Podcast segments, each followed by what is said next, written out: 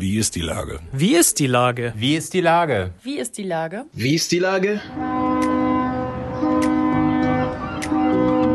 Der fast tägliche Podcast mit Lars Meyer.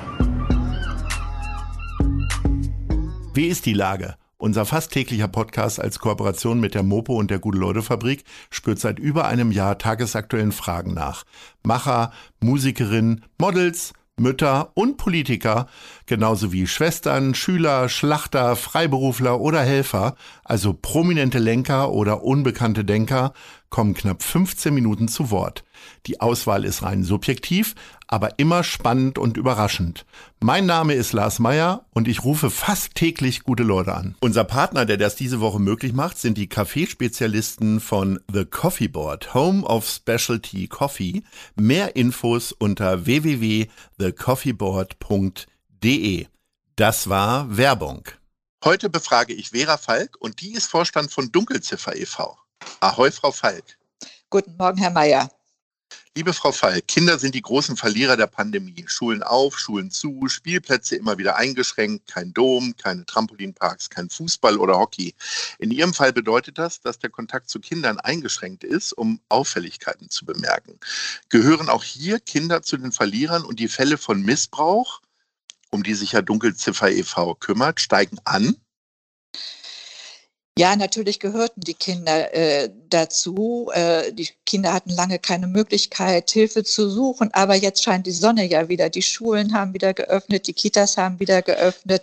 Die Kinder können sich wieder frei bewegen und können auch äh, sich an Dunkelziffer oder andere Einrichtungen wenden, wenn sie Hilfe benötigen. Und das macht sich bei uns in unserem Alter schon, Alltag schon sehr, sehr, sehr deutlich bemerkbar. Das Telefon klingelt ununterbrochen und äh, die Anfragen kommen vermehrt rein. Das heißt, ähm, das ist tatsächlich schlimmer geworden jetzt so in der Pandemie, die Fälle von Missbrauch. Ja, uns hat wirklich äh, 80 Prozent, äh, um 80 Prozent die sind die Anfragen gestiegen im Gegensatz zum letzten Jahr. Gut, im letzten Jahr war natürlich dann ab März auch der Lockdown, aber die beiden Monate davor war im letzten Jahr eben der ganz normale Alltag bei uns und da ist, wie gesagt, äh, 80 Prozent eine enorm hohe Steigerung der Anfragen. Äh, wie werden Sie denn auf diese Fälle aufmerksam? Also ich nehme an, Kinder wenden sich dann an den Lehrer oder an die Kita-Leitung oder wie funktioniert das? Ach, da ist die Bandbreite sehr, sehr, sehr groß. Es wenden sich äh, Pädagogen an uns aus Kitas, aus Schulen. Es wenden sich aber auch äh, Trainer aus zum Beispiel Sporteinrichtungen an uns. Es wenden sich Familienmitglieder, Freunde an Dunkelziffer. Schlussendlich alles Menschen, die einen Missbrauch vermuten oder aber ihn sogar meinen davon zu wissen, äh, die suchen dann den ersten Rat bei Dunkelziffer und den bekommen sie. Das sind Anfragen, die bundesweit eingehen, nicht nur aus Hamburg. In Hamburg laden wir dann eben auch ganz schnell zu persönlichen Beratungen ein, was dann eben immer äh, zu ja, guten und schnellen äh, Hilfemöglichkeiten führt. Sie ähm, beraten ja nicht nur die Opfer, sondern tatsächlich auch viele Erwachsene, die äh, mit Erziehung und Weiterbildung und so weiter zu tun haben. Äh, wie haben Sie das denn jetzt in der Pandemie gemacht, ohne den persönlichen Kontakt? Ging das dann alles per Zoom?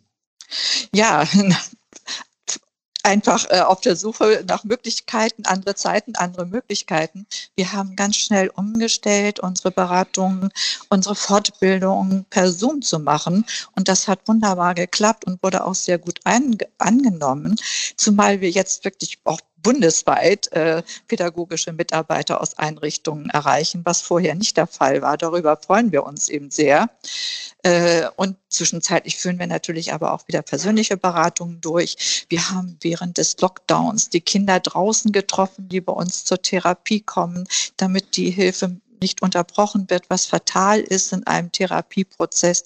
All das war sehr hilfreich für die Kinder und hat dazu beigetragen, dass die Hilfe nicht unterbrochen werden musste. Ihren Verein gibt es ja jetzt schon viele, viele Jahre, ich glaube knapp 30 Jahre, richtig?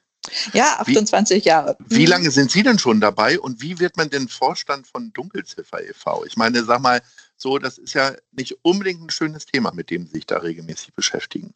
das war reiner Zufall, wirklich reiner Zufall. Ich bin seit 23 Jahren dabei und äh, komme ja gar nicht aus dem Social-Bereich. Ich bin Betriebswirtin von Haus aus, habe aber nach einer langen Kinderpause äh, nach einer Möglichkeit gesucht, wieder tätig zu werden und das möglichst im helfenden Bereich. Meine Vorstellung war, äh, etwas mit Kindern zu machen, wo ich auch mein betriebswirtschaftliches, äh, meine betriebswirtschaftlichen Kenntnisse einsetzen konnte.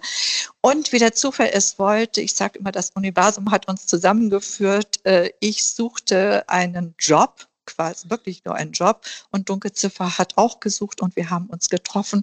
Und das äh, hat, glaube ich, ganz gut funktioniert, denn sonst wäre ich nicht 23 Jahre dabei mit einem tollen Team, was wir zwischenzeitlich aufgebaut haben. Ich weiß von Ärzten, die äh, auch immer mal wieder zwischen Leben und Tod stehen, dass die das sehr gut abschütteln können, was ich mir immer kaum vorstellen kann, wenn sie dann abends nach Hause kommen. Wie ist das denn bei Ihnen? Ich sag mal, Sie hören sich ja die schlimmsten Geschichten an.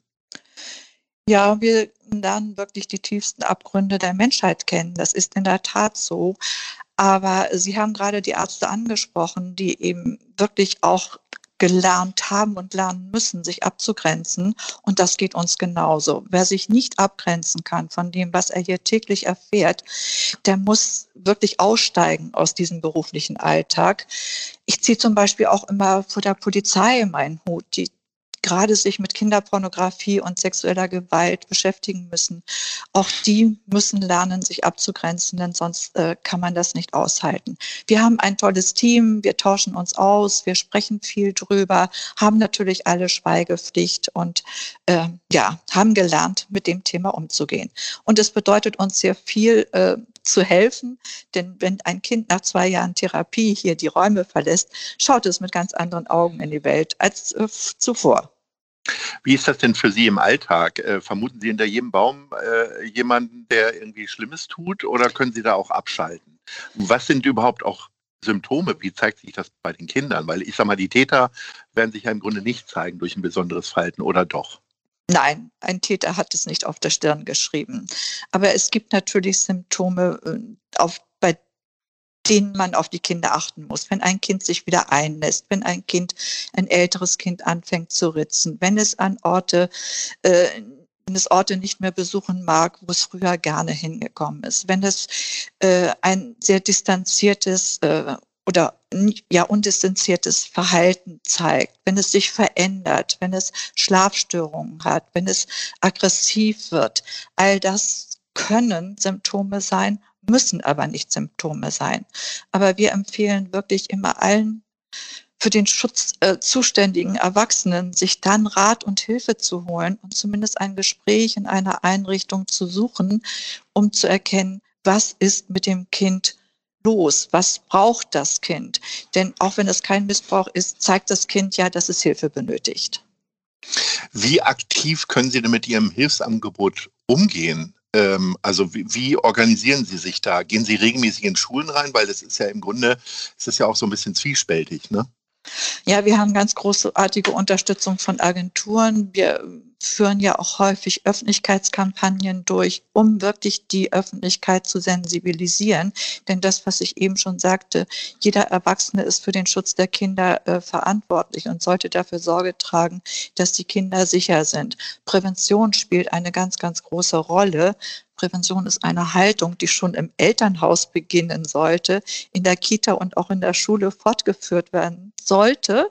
Und äh, da sind wir dran. Wir fordern immer wieder die Pädagogen auf, Präventionsmaßnahmen durchzuführen, denn nur ein stark gemachtes Kind kann Übergriffe als solche erkennen und sich eben auch dann schneller Hilfe holen. Sie haben ja gerade schon erzählt, dass Sie Betriebswirtin sind. Das heißt, die Finanzen müssen Sie im Griff haben. Äh, wie werden Sie gefördert? Wie suchen Sie Spender? Wie funktioniert? Brauchen Sie noch Spenden? Wahrscheinlich schon. Wir brauchen Spenden, denn Dunkelziffer hat seit der Gründung noch nie öffentliche Mittel beantragt. Wir finanzieren uns ausschließlich aus Spenden und gelegentlichen Bußgeldzuweisungen und zu einem ganz, ganz geringen Teil eben aus unseren Fortbildungen, die, äh, für die wir dann auch eine kleine Rechnung stellen. Das heißt aber, wir sind neun, haben neun festangestellte Mitarbeiter, die hier auch alle ihre Brötchen verdienen. Das sind Kinder- und Jugendlichenpsychotherapeuten, Psychologen, Diplompädagogen, alle helfen den Kindern. Und wir können wirklich nur so lange helfen, wie auch wir Hilfe bekommen. Ähm, wie speist sich das? Sind das Großspender oder viele kleine? Was machen Sie für Aktionen dafür? Aktionen sind wirklich Öffentlichkeitsaktionen. Wir haben im letzten Jahr zum Beispiel eine Aktion äh, zu Beginn der Corona-Zeit gemacht, um auf äh, ja, die Hilflosigkeit der Kinder aufmerksam zu machen. Dafür sprechen wir dann Stiftungen an, die uns dabei unterstützen. Wir haben zum Beispiel auch eine große Plakataktion dann kostenfrei bekommen. Das hilft uns einfach sehr. Wir haben Prominente, die uns ihre Stimme geben, die uns nicht mit Geld äh, unterstützen, aber wenn sich zum Beispiel Prominente hinter uns und unsere Arbeit äh, stellen, dann erreichen wir eine ganz andere Öffentlichkeit, als wenn nur wir etwas sagen. Das trägt eben sehr dazu bei, dass also auch die Hilfe nach außen dringt. Sie dürfen gerne meinen Namen nennen. Wer steht denn für Sie ein? Ja, an Katrin Kramer und Harald Krasnitzer zum Beispiel, das sind zwei jahrelang ganz treue Unterstützer und Förderer unserer Arbeit. Also ich könnte Nasan Eckes, äh, Till Schweiger, äh, sind also ganz, ganz viele Menschen, Jasmina Filali, Thomas Helmer als Ehepaar sind an unserer Seite. Äh, Steffen Hensler seit vielen, vielen Jahren. Es ist großartig und hilft uns unglaublich äh, dabei, nicht nur das Thema in die Öffentlichkeit zu bringen, sondern eben auch dann, äh, dass die Spender motiviert sind, uns zu unterstützen. Macht es Ihnen äh, der Standort Hamburg leichter, äh, Gehör zu finden oder ist es schwieriger, weil einfach hier sich so viele Vereine tummeln und so viele Einrichtungen sind? Hm, da einen großen Unterschied äh, zu erkennen, äh, ist mir wirklich gar nicht möglich. Aber Fakt ist, dass wir bundesweit Unterstützung finden und äh, Unterstützung aus Firmen, aber auch aus vielen privaten äh, Händen äh, bekommen wir Hilfe. Das ist ganz, ganz gemischt. Ist ähm, Hamburg denn ein besonderer Standort hinsichtlich Ihres Themas, mit dem Sie sich beschäftigen? Also ich sag mal so, in einer Großstadt geht da eher, gehen da so Missbrauchsfälle eher unter in diesem ganzen Gewusel oder doch eher auf dem Land? Ich würde sagen, das zieht sich überall hin. Also Missbrauch passiert immer und überall und zwar täglich. Sie haben es gesehen in Lüchte, Bergisch Gladbach, äh, Staufen. Das sind kleinere Orte gewesen, aber wir wissen, wir sind bundesweit sehr, sehr, sehr gut vernetzt. Das heißt, wir sind in Berlin genauso anzutreffen wie in München und Frankfurt und hören von den dort ansässigen äh, Einrichtungen, kennen wir die gleiche Situation wie in Hamburg. Liebe Frau Falk, vielen Dank für Ihre wirklich sehr, sehr wichtige Arbeit. Äh, es hat mir eine große Freude bereitet, Ihre Arbeit ein bisschen bekannter zu machen, transparenter zu machen. Und ich hoffe, wir sprechen uns bald wieder. Alles Gute für Ihre Arbeit und einen schönen Sommer. Danke für das Gespräch, Herr Mayer. Jo, bis dann. Bis dann. Tschüss. Dieser Podcast ist eine Produktion der Gute-Leute-Fabrik und der Hamburger Morgenpost.